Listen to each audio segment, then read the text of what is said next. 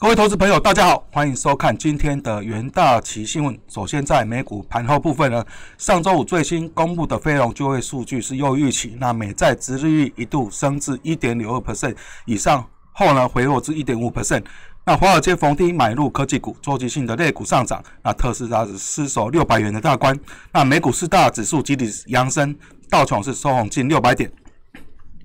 那美国劳工部统计局呢？上周五是公布最新的非农就业报告，二月份的非农新增就业近三十八万人，较市场预期翻倍，且大上前指。那失业率是降至六点二 percent。圣路易联准银行的总裁布拉德表示呢，美债殖率的上升并不令人担忧，这反映了经济前景的改善的状况。那目前债市还会出现无秩序的交易啊，他欢迎通膨率是达到两 percent。那预期呢，美国失业率年底将达到四点五 percent 左右。而在全球新冠肺炎的部分呢，那根据美国霍普金斯大学的及时的统计，那全球确诊是飙破一点一五亿例，死亡人数突破了两百五七万例。那美国累计确诊是超过两千八百八十三万例，累计死亡是超过五十二万人。那整合啊，整合在上周五。美股四大指数的表现呢，在美股道琼指数是上涨一点八五 percent，标普五百指数上涨一点九三 percent，纳斯达克指数上涨一点五 percent，那在费半指数则是上涨了三点一五 percent。那在科技五大天王部分呢，在苹果上涨一点零零七 percent，脸书上涨二点六 percent，阿巴贝的上涨三点一 percent，那亚马逊小涨零点七 percent，微软则是上涨二点一五 percent。那不过，在电动车大厂特斯拉是下跌了三点七 percent 至五百九七点九五美元，今年以来累计的股价是下跌十五 percent。投行摩根斯丹利呢指出呢，在特斯拉在美国电动车的市占率呢受到侵蚀，那二月份市占率是降至六九 percent，低于市场啊去年同期的八十一 percent，几乎是由福特的纯电动车呢野马抢去相关的市占率。在纽约汇市部分。那美国二月份非农就业人口成长是优于市场预期，支持联储会官员主张呢，公债殖率上升是因为经济前展前景改善的说法。那美元追随美债殖率走高，继续攀高，一一周以来是净扬于一个 percent。那对殖率敏感日元则是继续下滑，啊，对美元是贬破了一百零八日元。那最终美元对一篮子货币走势的 IC 美元指数是上涨零点六 percent 至九十一点九六五，那盘中一度突破九十二。攀升至九十二点二零一，是去年十一月二十五以来的新高。那在美元指数上周随公债殖率进扬，累计是上涨了一点一六 percent。十年期美债殖率盘中一度触及了一点六二五 percent，那改写上周触及的一点六一是一年的高点。那收盘是收在一点五五一 percent。而在能源盘后的部分呢，上周五的交易，原油期货价格上涨，西德州原油期货价格以及布兰特原油期货价格均创下二零一九年以来的啊最高的收盘价。上周是上涨逾七个 per 七个 percent，主要是因为欧佩欧佩加呢意外延长现行的减产措施至四月底。那沙特阿拉伯也延长实施自愿减产一百万桶每日的承诺到四月底。那之前是原啊只承诺到三月底。但允许俄罗斯以及哈萨克分别增产十三万桶以及两万桶每日。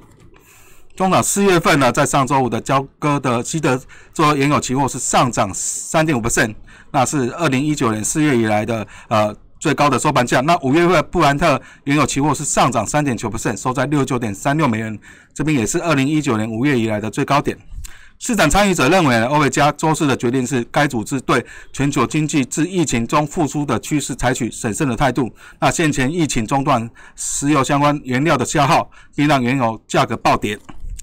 另外呢，在贝克休斯上周五公布了美国石油钻井的数量连续第二周上升。那上周是增加一座是三百一十座。那美油美国的能源部也宣布了，先前宣布至战略石油储备出售了一千零一十万桶原油给七家公司。那现在已经授予相关的契约，在贵金贵金属盘后部分呢，那上周五的交易黄金期货价格仍收于在一千七百美元的关卡以下，那为黄金连续第三周的下跌，那美元指数是触及三个。月来的高点，且公债殖率一度超过一点六 percent。因为最新公布的非农就业报告显示呢，二月就业增加人数较预期为多。那公债殖率上升和美元走强，削弱黄金对投资者的避险吸引力。那四月份交割的黄金期货价格在上周五是下跌零点一 percent，收在一六九八点五美元。那根据 FactSet 的数据显示呢，此为交易最活络黄金期货价格，是去年六月五来的最低的收盘价。在其他的金属商品部分呢，五月份的白银期货下跌零点七 percent，四月份的白金期货下跌零点六 percent，六月份的钯金期货下跌零点六 percent，而五月份的铜期货是上涨二点四个 percent。接着，针对美国的一点九兆美元的纾困案的进度呢，做呃相关的啊报告。在美国上周六呢，参议院是以五十票对四十九票的些微差距通过一点九兆美元的纾困法案。那法案通过后，预计本周二呢将送交众议院去表决。待众议院通过之后呢，该法案将由美国总统签署生效。那参议院在表决过程中呢，美国共议共和党的参议员全数是反对的状况。不过，因为共和党籍的阿拉斯加的参议员。苏利文缺席呢，所以美民主党是以一票的差距通过了该纾困法案。但因为该法案与之前的众议院送交的内容有所不同，因此呢需要再回送众议院进行表决。而外界认为众议院民主党有绝对优势，因此呢通过纾困案已经没有悬念。那纾困法案将一次发放给大多数的美国人一千四百美元，那延长紧急失业救济金，那新冠疫苗以及检测费用，各州、城市、学校、医疗产业的支出，以及实施减税之后呢，以援助低收入的族群。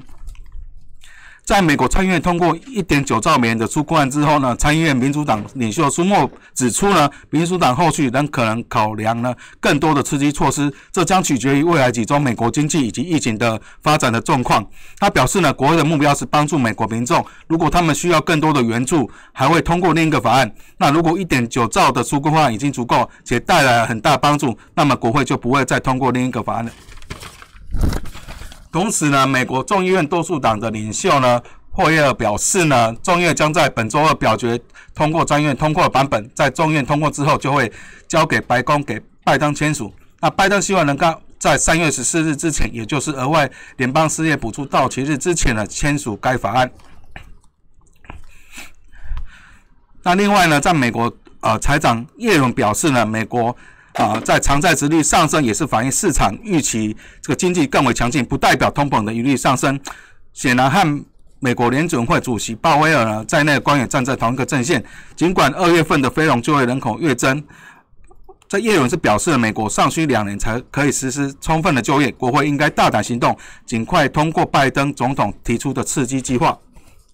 那叶伦表示，他不认为市场正在预测通膨会升破两个 percent，也就是费德视为更长期平均通膨的水准。假设通膨升构成问题，联准会手中也有啊足够的工具。况且他不认为市场正在担心此事。那市场担心极度宽松的财政以及货币政策刺激呢，会导致经济的过热，通膨快速窜升。近年啊，近日来啊，美国的长天启公债直利率急速的上扬，引发了金融市场的动荡。那费的主席鲍威尔上周四是表示了通膨可能暂时的上升，但不足以让费的升息。那圣路易斯银行啊联储的总裁呢布拉德等官员在上周五也表示呢，直利率上扬了，反映经济成长预期的改善。而在经济日报头版的部分呢？关于晶片大缺货的新闻，那全球晶片大缺货，那台湾前三大的 IC 设计厂商，包括联发科、联咏以及瑞昱，传出被客户追着跑。为了满足客户的需求，三大厂同步打破惯例，破天荒，现在就和晶圆代工厂商呢下明年手机的投片的订单，凸显现阶段市场需求强劲之余，也透露三大厂订单已经一路看到明年的手机。那对于现在就敲定一年后，也就是明年首季的晶圆代工量呢，相关 IC 业者则不予回应。那联发科是台湾 IC 设计龙头，去年三第三季一度是超车了高通，跃居全球最大的智慧型手机晶片供应商，市占率是达到三十一个 percent。那联咏是台湾第二大的 IC 设计厂，以驱动 IC 为主要的业务，其触控以及驱动整合 IC 去年出货量高达七点三亿颗，那今年是持续的看增。那市占率渴望超过九，超过四成。那洛伊则是网通晶片为最大宗的业务，是台湾第三三第三大的 IC 设计厂商。其在大陆平板的市场 WiFi 晶片市占率是超过六成。那另外在工商的头版部分是讲到苹果 A 十五器处理